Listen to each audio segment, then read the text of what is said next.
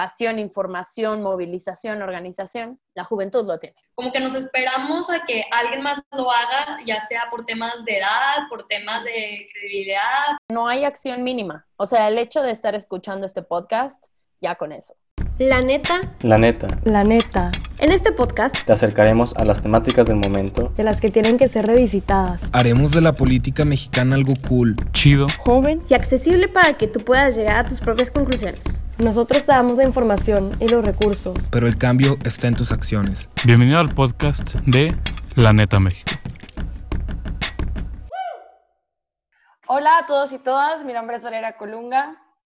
Y yo soy Mariana Benavides y los queremos bienvenir a un capítulo más de La Neta México, nuestro podcast. El día de hoy vamos a hablar sobre el rol de la generación Z, también conocidos como los centennials, en política, cabildeo y pues participación ciudadana. Por lo tanto, tenemos a una persona que conocemos desde hace varios añitos y que nos ha estado acompañando en todo este tema de crecer dentro del tema de participación ciudadana y activismo. Le damos la bienvenida a Bárbara Aranda. ¿Cómo estás, Vita? Hola, ¿qué tal? Mucho gusto. Muy bien, muchas gracias. Gracias por invitarme a este espacio. Me emociona mucho que vayamos a platicar de este tema, la verdad. ¿Nos puedes platicar, por favor, un poco de dónde trabajas, cuál es tu rol, qué es lo que has hecho para que las personas tengan un poco de contexto de hacia dónde va esta conversación? Claro, obvio. Eh, sí, pues muchas gracias. Eh, gracias a todos los que nos están escuchando eh, por darme este, este espacio para poder platicarles un poquito de qué es Girl Up, qué es lo que estamos haciendo y cómo, cómo estamos combatiendo varias cosillas, ¿no? Entre ellas el adultocentrismo, pero el objetivo es la desigualdad, ¿no?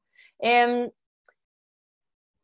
Girl Up es una organización dentro de la Fundación de las Naciones Unidas que busca alcanzar el objetivo de desarrollo sostenible número 5, que es eh, el de igualdad de género.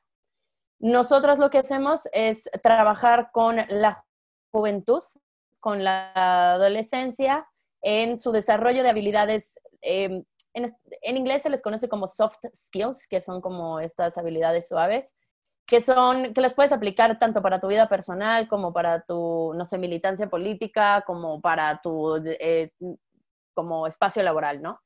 Entonces, eh, porque estas habilidades justamente son súper necesarias para cuando las mujeres, si lo deciden entrar a la fuerza laboral, puedan ocupar espacios de toma de decisiones, porque justamente ocupar espacios de toma de decisiones hace que se puedan, o sea, cuando tienes representación diversa, que literalmente se vea tan diversa como a quien representas, eh, pues se hacen mejores productos, servicios, políticas públicas, etcétera, ¿no? Entonces, eh, la idea es que trabajamos con justamente como la juventud, porque bueno, la infancia es, son sujetos de derechos, ¿no?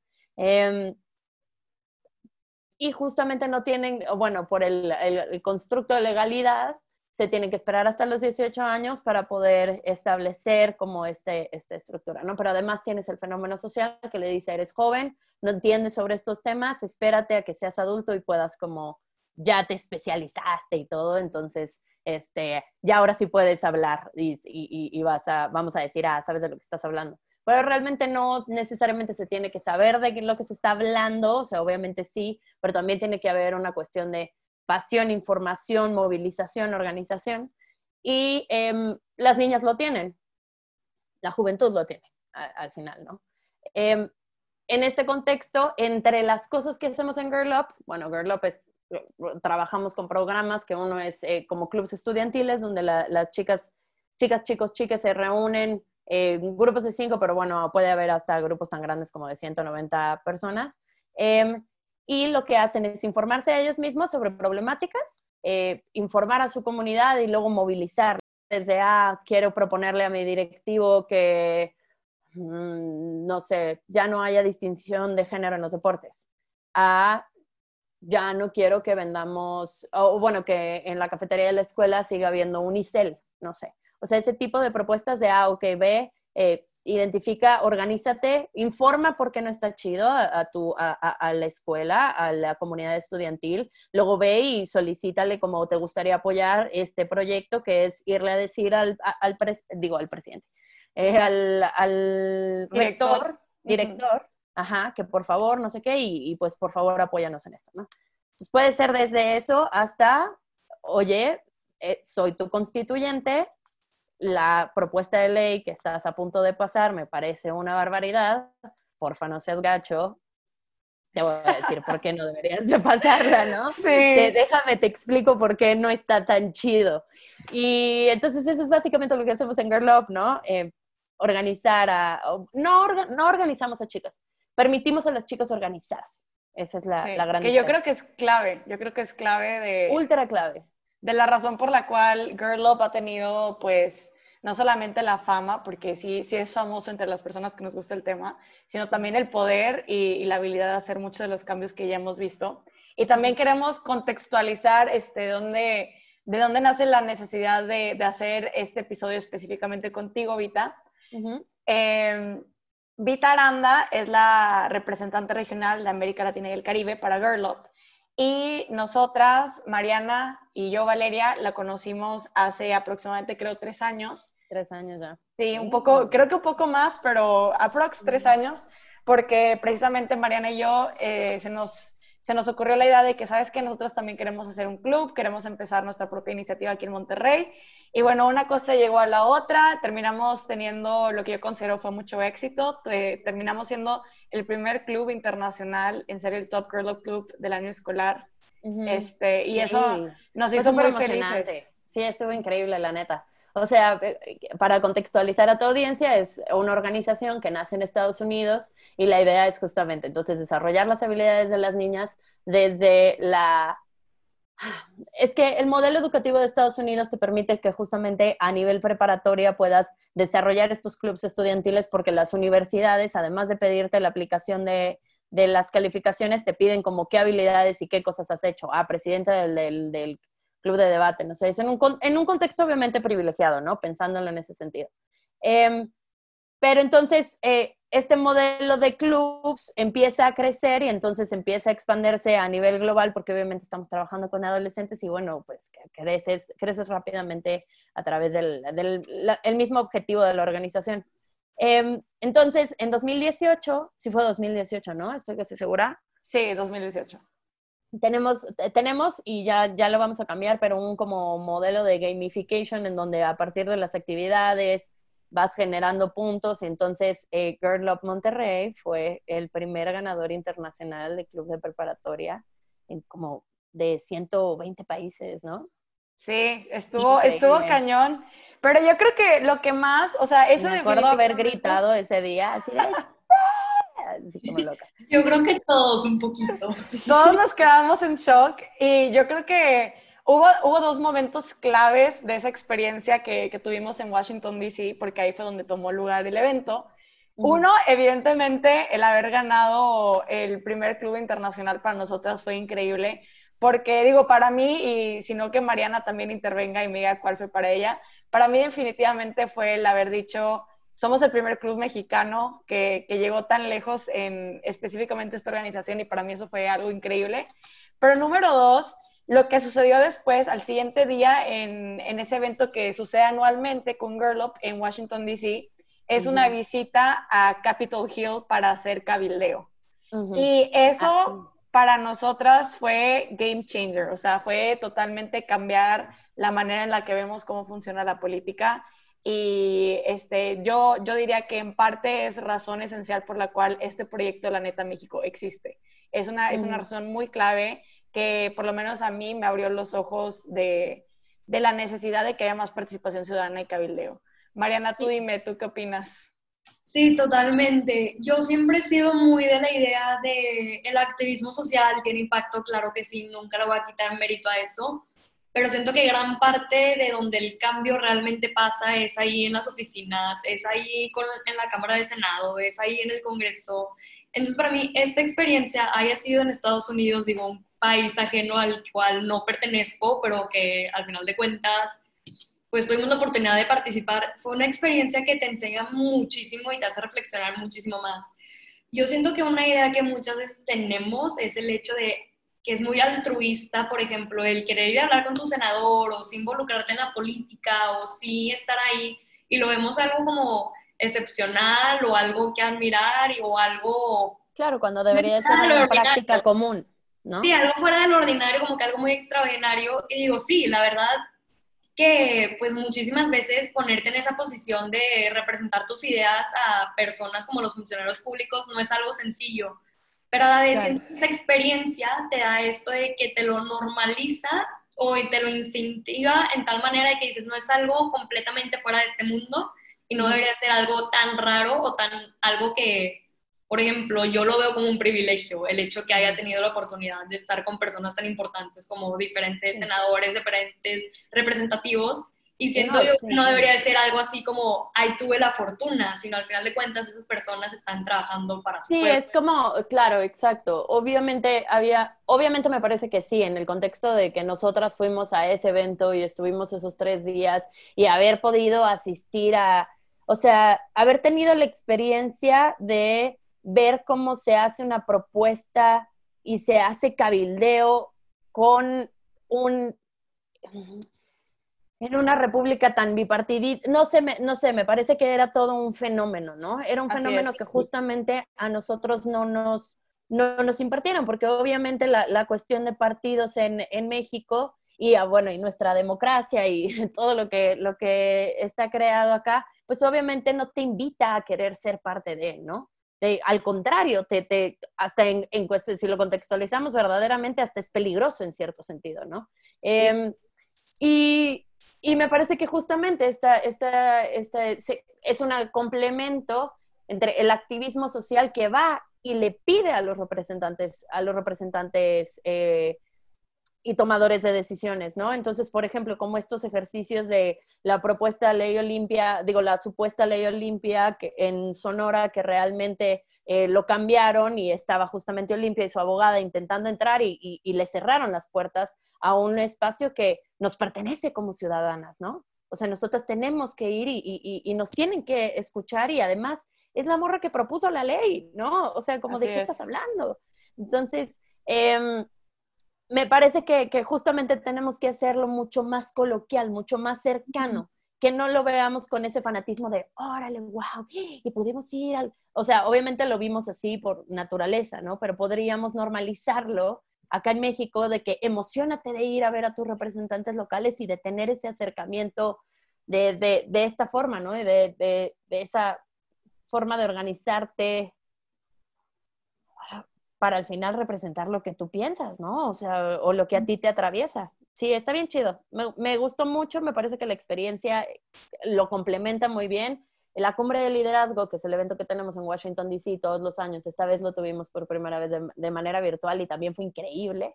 Eh, pero la lógica es que el tercer día es, es un día de acción. Entonces, nosotras, eh, antes, siempre el tercer día era fuerza ir a, a, al Capitolio y entonces eh, empezó a asistir mucha más juventud, extra, o sea, foránea a Estados Unidos y entonces ya no hacía sentido, como por qué vamos a ver tantos foráneos yendo a, promover propuestas de ley en Estados Unidos que tal vez sí pueden de cierta manera permear en tus países, pero no tenía sentido, ¿no? Entonces, ahora con el proyecto global, eh, que justamente estamos creciendo en región, ahora es yo primero hace dos años, cuando, integré, cuando empecé en este rol, yo decía, no tengo ni idea cómo hacer para promover la participación ciudadana de la juventud en México acá, ¿no? Y ahorita me parece que ya se va formulando mucho mejor.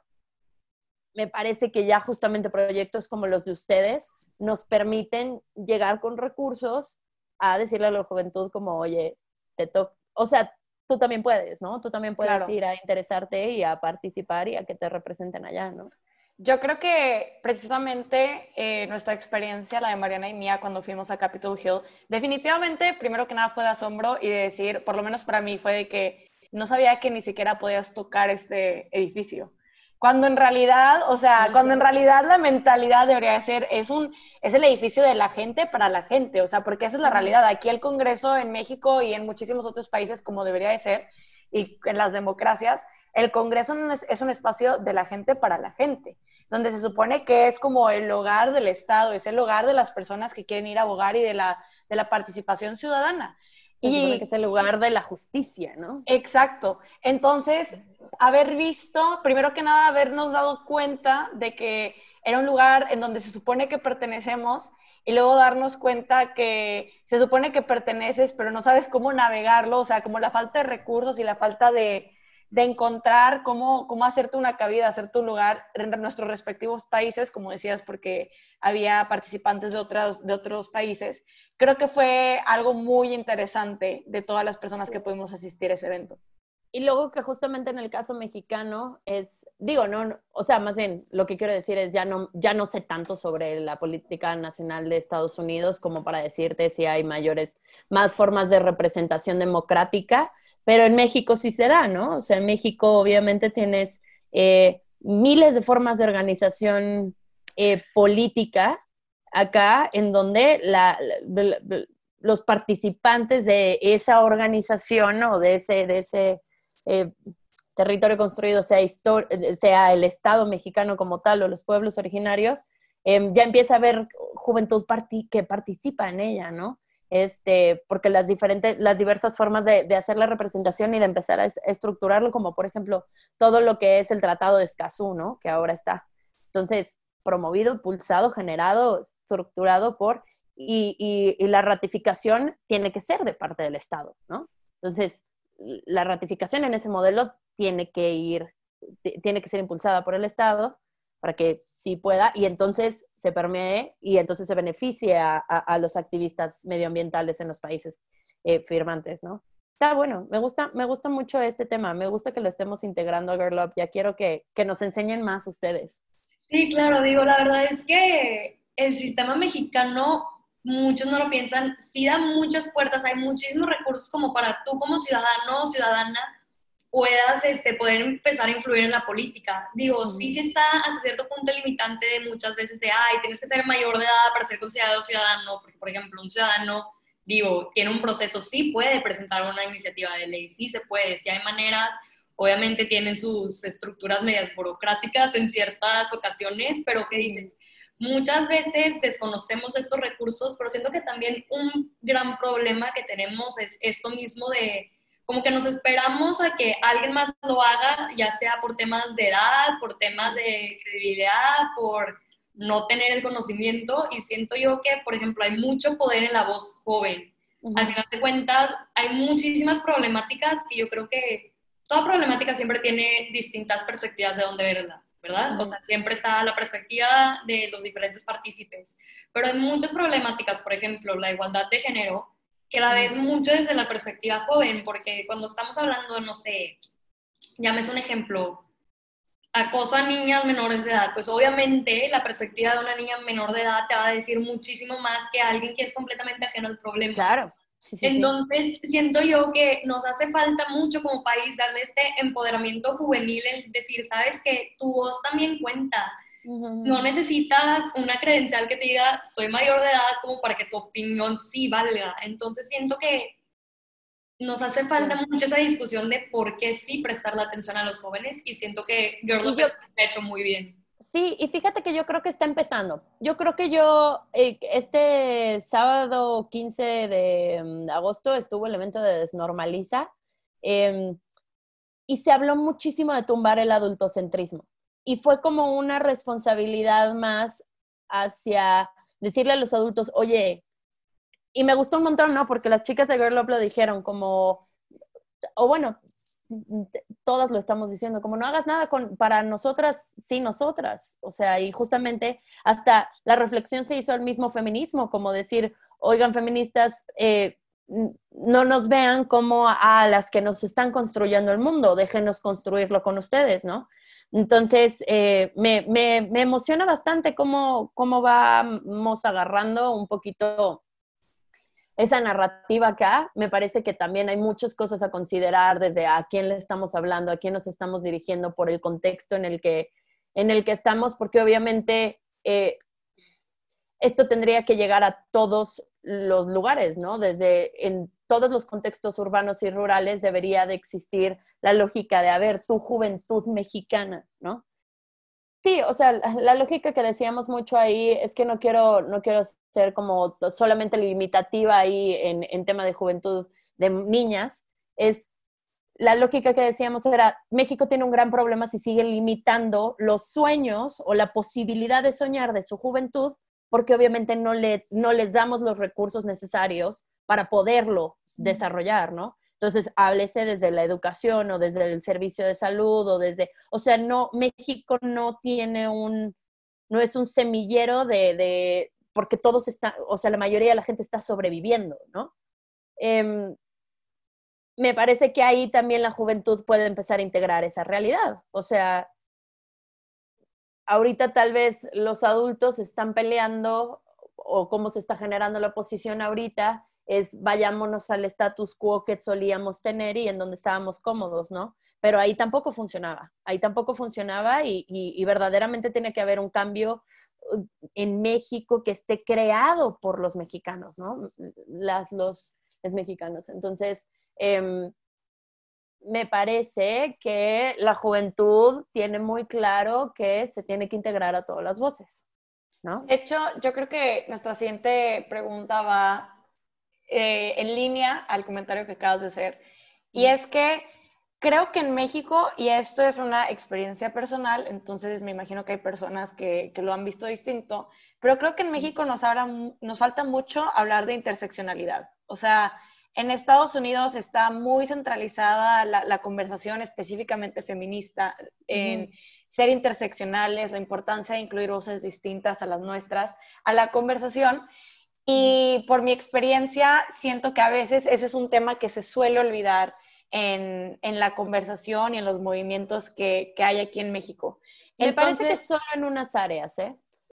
Me parece que ahorita ya hay suficiente, o más bien, yo creo que ha habido desde grupos hasta individuos, mujeres mexicanas que han hablado de la interseccionalidad y la, y la anti, lo anticolonial. Eh, sí, me parece que se ha hablado durante mucho tiempo y puede que si no la, o sea, si los movimientos feministas o los proyectos de empoderamiento y así no integran y reconocen esos discursos que llevan años acá, eh, me parece que, hay un problema también, ¿no? O sea, si no reconocemos que México necesita interseccionalidad en un montón de temas, ¿no? En un montón de temas que atraviesan cosas desde el sexismo, racismo, clasismo, este, homofobia, o sea, todo lo que tiene que integrarse en los diferentes espacios, ¿no? Em, me parece que ya está empezando a integrarse esa conversación y me parece que ha surgido mucho este año, entre la juventud y creo que ha sido mucho por la conectividad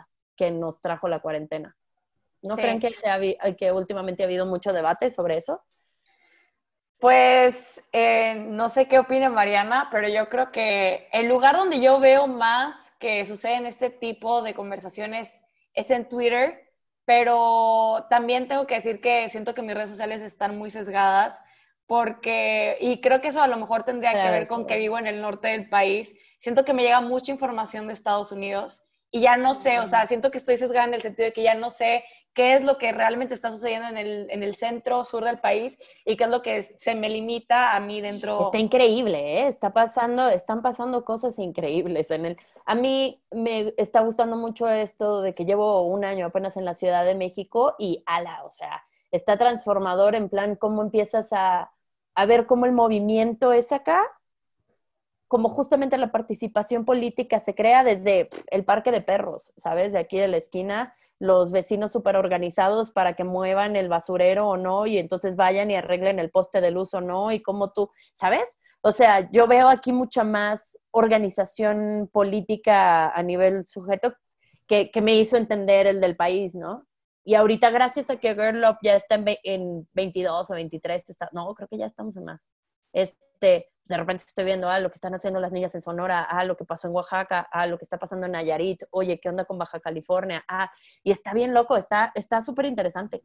Ir aprendiendo, ir aprendiendo de lo que normalmente no se llega a ver. Y hay momentos en donde yo me pregunto si es el algoritmo de, de Instagram y de mis redes sociales o si realmente es que, pues, mis contactos en, mis canales de comunicación me llevan a, un tema o tipo de contenido específico claro, en, redes sociales. Sí, seguro sí, pero no está nuestra culpa.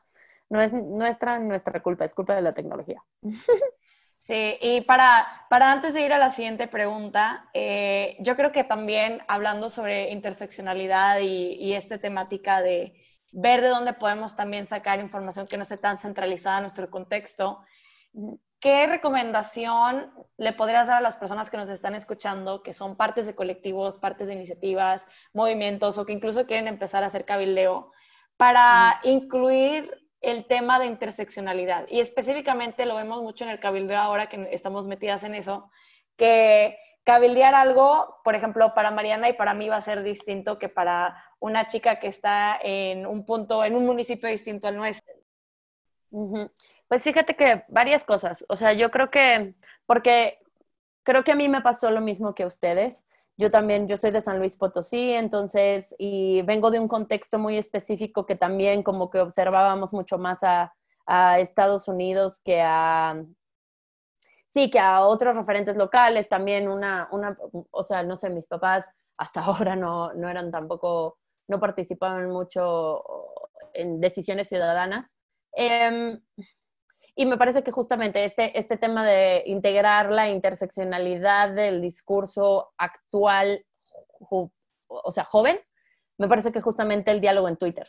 El diálogo en Twitter es importante, ¿no? Desde las diferentes interseccionalidades. Allá hay desde eh, ¿cómo se dicen estos? Columnistas de opinión de, periódicos, así de nombres, o sea, un, no sé, Héctor Aguilar Camín, un Javier Tello, una Desnis Dresser, Ana Laura, no sé, em, hasta las juventudes como Yumko, que ahorita surgió a partir del debate eh, racial que surgió justamente con Black Lives Matter, el segundo discurso, lo que se habló acá, todo lo que se generó. Y bueno, Yumko es una morrita de licenciatura que está haciéndose una tesis espectacular Em, sobre racismos, un poquito sobre racismos cotidianos, tal vez estoy siendo muy reduccionista, pero definitivamente síganla en Twitter.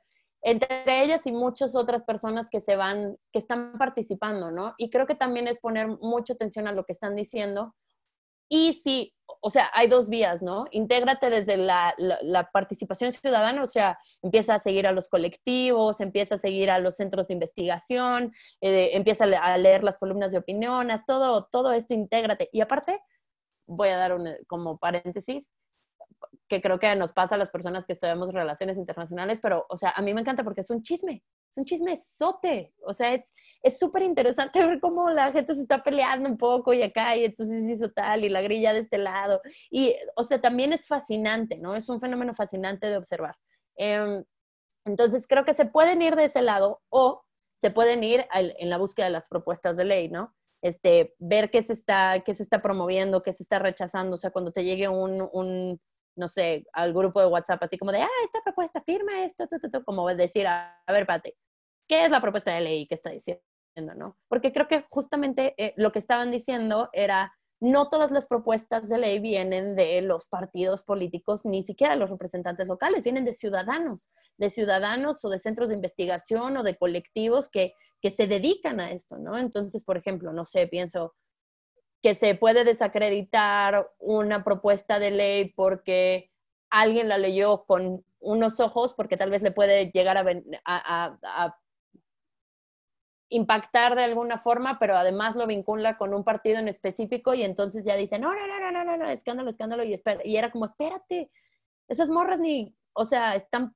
proponiendo la ley, pero quien la escribió es este vato que ha planteado esta tesis desde esta forma, desde, desde este colectivo y, o sea, es un vato renombrado en este lado, o sea, como dale chance al contenido que estás a punto de, promover o no, ¿no? Em, como que hay que, hay que aprenderlo. Creo que esa, creo que esa es mi, mi recomendación desde abórdalo desde la interseccionalidad de, los discursos que están habiendo o la propuesta de ley y vete para atrás quién las hace y entonces empieza a aprender justamente de las interseccionalidades que se están viviendo desde, no sé, pienso en una propuesta de ley como la de la ley de la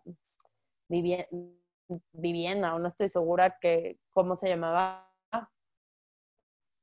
que al final tiene sus toques y sus tal, pero está contextualizada en un fenómeno de hay mucha gente que se va a quedar sin vivienda, ¿no? Entonces, dale chance a la propuesta, hay que echarle un ojito antes de, ver qué es, qué, es, qué es, lo que está pasando. ¿no? Sí, claro, creo que un punto muy importante aquí que hemos tocado es que las redes sociales sí han dado muchísima plataforma para crear este nuevo tipo de activismo social, ya sea desde hacer un hilo en Twitter, de puramente información, hasta como mencionabas, como que este chisme político, hasta ciertos puntos, como que haciéndolo un poquito más casual.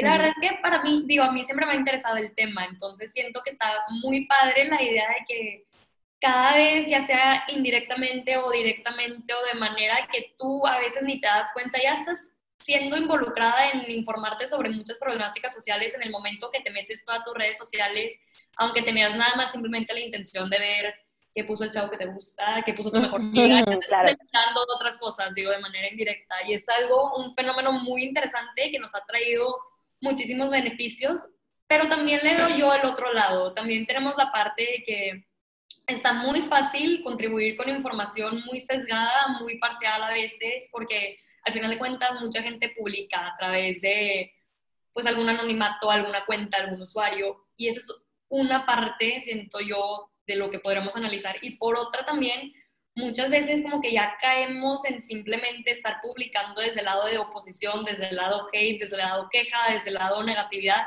que sí, clarísimamente yo creo que, por ejemplo, muchos ahorita que vivimos en México y que sabemos mucho de lo que está pasando en el país, es facilísimo querer quedarte en el me quiero quejar de tal persona, de tal personaje, de tal iniciativa. Y es muy fácil porque la verdad es que, por ejemplo, a mí como mexicana hay muchísimas cosas que ahorita están pasando en el país que cero estoy de acuerdo. Pero siento que también parte de la conversación es, sí, enójate, qué bueno que te incomode porque al final de cuentas es, lo estás analizando, estás haciendo pensamiento crítico de la, de la situación, pero yo siempre he sido fan de ser propositiva y siento que es muy importante también el hecho de, ok, sí, está bien quejarte, pero ¿qué vas a hacer tú al respecto? Porque la queja, sí, trae el tema, tipo, hace que estés consciente, pues, pero al final de cuentas, si te quedas en la queja, no pasa nada. Entonces, siento que también muchas veces nos quedamos atrás de le di retweet o yo también dije que tal persona me caía mal, pero también nos hace mucha falta a todo nivel de edad generacional y todo, porque se ve desde jóvenes hasta, adultos, de, pues también de poner nuestro granito de arena, ¿no? Como que también nosotros empezar a decir, pues yo quisiera ver esto en vez de señalar lo que no quiero ver. Estoy súper, súper de acuerdo y tenía que ir poniendo como mis notitas porque creo que es súper importante esta conversación, ¿no? Em, justamente estamos viviendo México a nivel global, ¿no? Esta época de la post-verdad casi, que es el hecho de ya no, ya nos viene, ya nos llega la información de una forma muy, muy, muy digerida, ya viene sesgada por la opinión, saber lo que tú quieras de alguien, eh, y luego ponemos a juicio los hechos, ¿no? Los hechos que están sucediendo. Em, entonces creo que ahorita estamos utilizando las redes sociales de una forma en donde podemos, y, no quiero pensar en las redes sociales solamente como el Instagram que está tal, puede ser desde, o las telecomunicaciones, vayamos. Este, desde WhatsApp también, o puede ser por mensaje de texto, lo que sea, para compartir información de forma masiva, de una forma muy, muy digerida, muy rápida, ¿no? Entonces, eh, creo que hay dos cosas otra vez, ¿no? Tenemos siempre a los que queremos, no podemos pensar que todo el mundo va a querer todo el tiempo ser partícipe de la ciudadanía. Hay algunos que quieren decir, güey, le voy a dejar esa chamba a quien se quiera organizar y yo quiero saber que al menos mis derechos no van a ser violentados, ¿no? Entonces yo la voy a estar pasando dignamente. Em, entonces creo que están esas dos áreas. Si vas a ser la persona que, decide decir como, no, me voy a llevar, navegar un poquito, como que no voy a, meterme a la organización y todo, sí, sí es importante que entendamos por qué nuestra voto importa. Mínimo, mínimo, mínimo. Si eso va a ser la única acción que vamos a generar, es como al menos de forma, o sea, hay que saber informarnos de forma responsable que era lo que estábamos diciendo, vete a la fuente o vete a lo más eh, profundo, velo cuando observes información, velo de forma crítica, ¿estoy ya bien sesgado o me están dando hechos? ¿Esto es una opinión o esto es un hecho? Esa, esa pregunta, ¿esto es una opinión o esto es un hecho? Em, para que luego tú generes tu propia opinión, tu decisión y de forma responsable vas a emitir una acción, ya sea el voto o ya sea irte a organizar y hacer participación política y bla, bla, bla, ¿no? Em, me parece que esas son las dos formas en que se puede integrar esta responsabilidad de las redes sociales a esa forma, como, ok, vamos a consumir la información de cierta forma a través de las redes sociales, hay que hacerlo responsable, porque si no puede haber una bronca que rebote y lo que estabas diciendo, que creo que es otro punto importante, es la, colaboración y la acción, ¿no? Entonces, eh, sí tenemos, ahorita en México, en el contexto mexicano, ahorita hay muchísima oposición a un frente, o sea, a un individuo, a una, bueno, muchísima oposición, hay muchísimas formas encontradas, ¿no? Em, me parece que lo que estamos enfrentando es que no estamos escuchando el punto de vista del otro. Las redes sociales a través de la tecnología lo van a reducir mucho más, que era lo que Val estaba diciendo. Obviamente yo estoy escuchando el contenido que ya está cerrado a partir de mis círculos cercanos y por el, lugar geográfico en el que estoy y las condiciones que, que se me han dado, ¿no? Este, sí es buena idea de repente si vamos a estar en las redes sociales alterar un poquito el algoritmo e irte a ver el contenido de alguien opuesto para ver, observar, ver qué está pasando ahí y llegar y proponer o llegar e informar o llegar y debatir o llegar o lo que sea que vaya a ser tu decisión, ¿no? Informarte del, del otro lado y decir, no, no, no, definitivamente no jalo de este lado, como, ah, ya me hice una idea fija de esto y entonces yo esto es lo que me parece que es responsable emitir al voto, o, o, ah, mira, me parece que aquí se puede proponer de esta forma, o, ah, mira, les falta, eh, no están tomando en cuenta el, punto en específico de la perspectiva de género o la, visión de la víctima, o no están considerando el, esquema económico, o no han pensado en el efecto que tendría hacia la población. Como todo esto, proponer acción y colaboración. Me parece que hay de todo un poco, pero definitivamente lo que no hay es activismo de sillón ya. O sea, ¿sabes? Como que tenemos que alejarnos un poquito de eso, que es no lo dejes solamente en la red social, si lo vas a dejar en la red social porque es inevitable, porque estamos en pandemia, al menos asegúrate que haya una acción atrás a largo plazo, ¿sabes? Hablando de acción, eh, queremos cerrar este episodio hablando sobre cabildeo y específicamente sobre una temática que tú y yo ya hemos hablado en el pasado brevemente, Vita, que es sobre cómo podemos hacer las iniciativas de ley con una perspectiva feminista. Y este, tú y yo hablamos brevemente con el ejemplo de, ingreso vital, y, pero me comentabas que, por ejemplo, a ti te gustaría que en el futuro iniciativas como Girl Up incentivaran a que las, a que las jóvenes y las jóvenes y las personas interesadas en cabildear hagan estas iniciativas de ley o cabildeen porque estas iniciativas de ley tengan una perspectiva inclusiva, sin importar si es una iniciativa de ley que hable específicamente de igualdad de género, porque puede ser algo tan general o tan separado, distinto como, digamos, vivienda o inclusive el acceso a la tecnología, etcétera. Todo puede tener una, una perspectiva que incluya esa,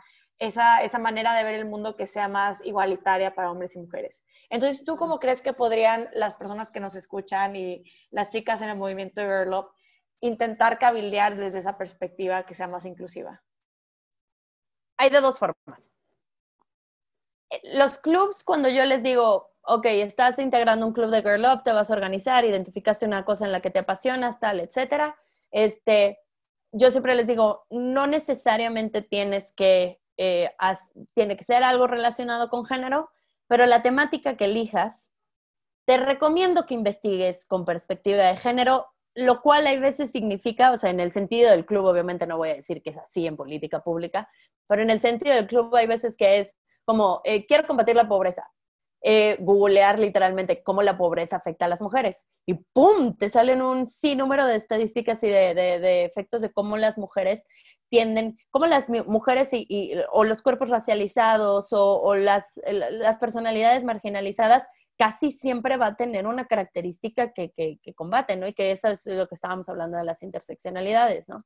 Entonces, em, si bien considero que no, a nivel ahora que estábamos hablando de política pública, lo que puede llegar a ser, ya sea las chicas que están escuchando, que sean de Girl Up o tu audiencia, es identificar una propuesta de ley, o sea, a ti qué te interesa, qué te apasiona, qué te gusta, es el tema, no sé, o qué te, qué te afecta, ¿no? El tema de seguridad, de violencia, ah, ok, entonces, o tema de género, ah, violencia de género es como, ah, ok, ¿cómo están observando el tratado de México, Estados Unidos, Canadá en términos de seguridad? ¿Hay algo con perspectiva de género? ¿Lo integraron? Mm, o sea, ¿hablaron de atención a víctimas?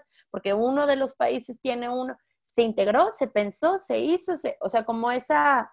Em, idea de empezar a observar todo si, si tiene esta perspectiva de género, eso es posible. Em, pero eh, las propuestas de ley que puedan ir a buscar, es que, ¿sabes qué? Yo la neta lo veo como un reto, ¿vale? O sea, sí, sí, sí lo veo como un reto, en plan, no sé cómo hacerle para que la información llegue al ciudadano como de la forma en que él se pueda interesar para luego ir a accionar, ¿no? Entonces, más bien creo que justamente eso es lo que necesitamos que se integren con nosotros a generar esas ideas, esas propuestas de cómo le vamos a hacer para organizarnos como juventud para ir a comunicar a los demás cómo informarse sobre, las propuestas de ley que quieren ver y participar y cambiar, ¿no?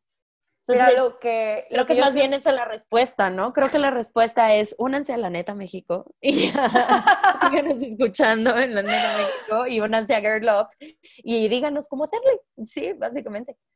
Yo lo que siempre he dicho es este, que cuando estás haciendo un equipo de trabajo y cuando estás trabajando en un proyecto, hay dos cosas que tienen que ser clave. Una es por qué lo estás haciendo y dos, ¿cómo le vas a hacer para que las demás personas lo hagan con esa misma pasión que tú estás haciendo, ¿no? O sea, porque, por ejemplo, para, para en nuestro caso de la neta México, hacemos las cosas porque realmente vemos un área de oportunidad en nuestro país de incrementar el cabildeo juvenil, porque como tú dices, el adultocentrismo está a todo lo que da en muchas partes del país, si no es que en todas.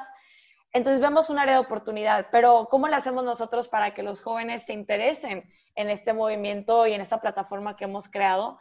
Yo creo que la pregunta más base es buscar ese interés que nos une a ti y a mí. Entonces, por ejemplo, intentamos en nuestro caso abordar de todos los temas, que si quieres hablar de Escazú porque te importa el medio ambiente, puedes hacer cabildeo de medio ambiente. Si te importa la igualdad de género o cabildear en contra de los feminicidios, puedes hacerlo desde esa perspectiva. Realmente se puede cabildear de lo que tú quieras y creo que algo que nos mencionabas que es también vital para para hacer las cosas, las cosas con perspectiva de género o con una perspectiva interseccional.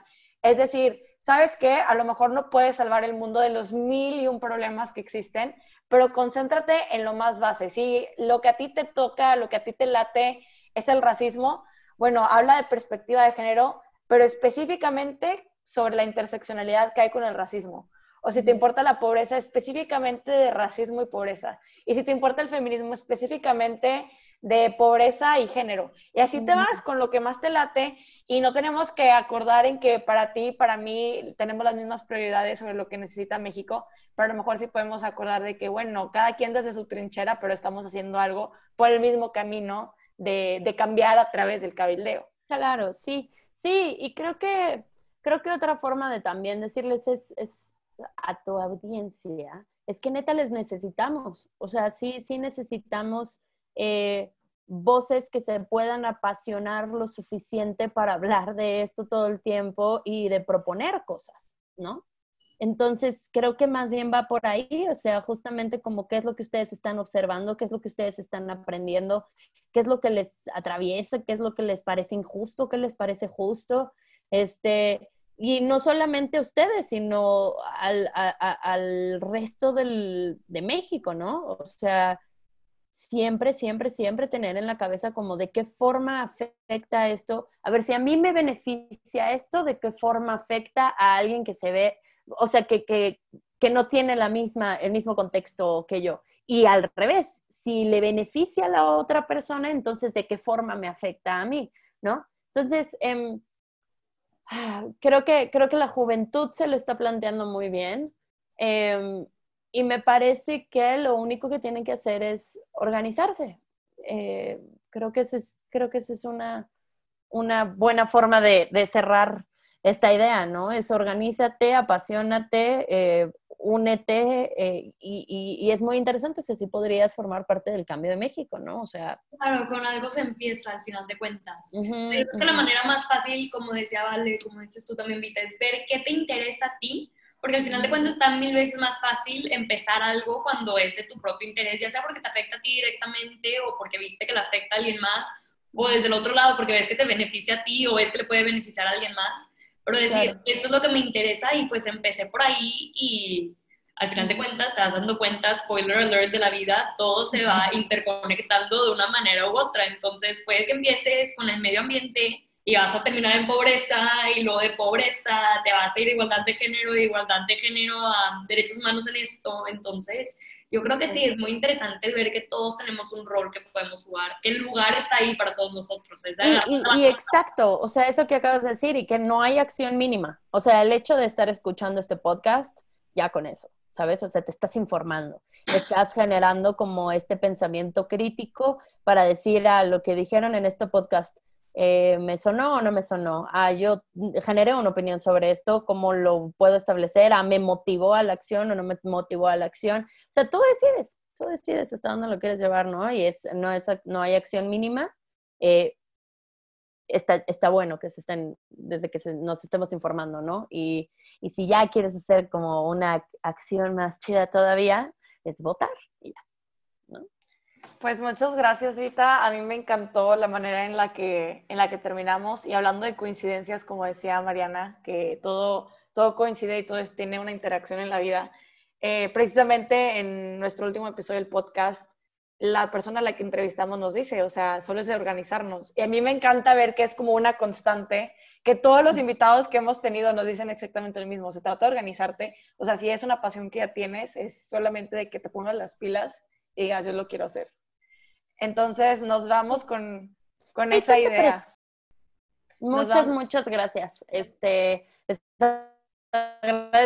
como muchísimo. Cualquier cosa ahí, estoy en redes también, arroba Vitaranda. Eh, cualquier cosa que se dijo aquí se, puede ser, eh, me pueden escribir si les pareció bien, mal, eh, si dije algo incorrecto, todo se recibe. Y también, porfa, porfa, porfa, si quieren formar parte de Girl Up, súmense, pueden seguirnos en arroba Girl Up, eso es como niña arriba en inglés, Latam, arroba Girl Up Latam en Instagram. Bueno, nos vemos en el siguiente episodio. Muchas gracias por escucharnos el día de hoy y los esperamos pronto. Hasta luego. Si este episodio se te hizo chido, recuerda que en nuestra página web puedes encontrar nuestro blog, recursos de cabildeo y mucha más información de estos temas. Síguenos en todas nuestras redes sociales. Y no olvides que el cambio está en tus acciones.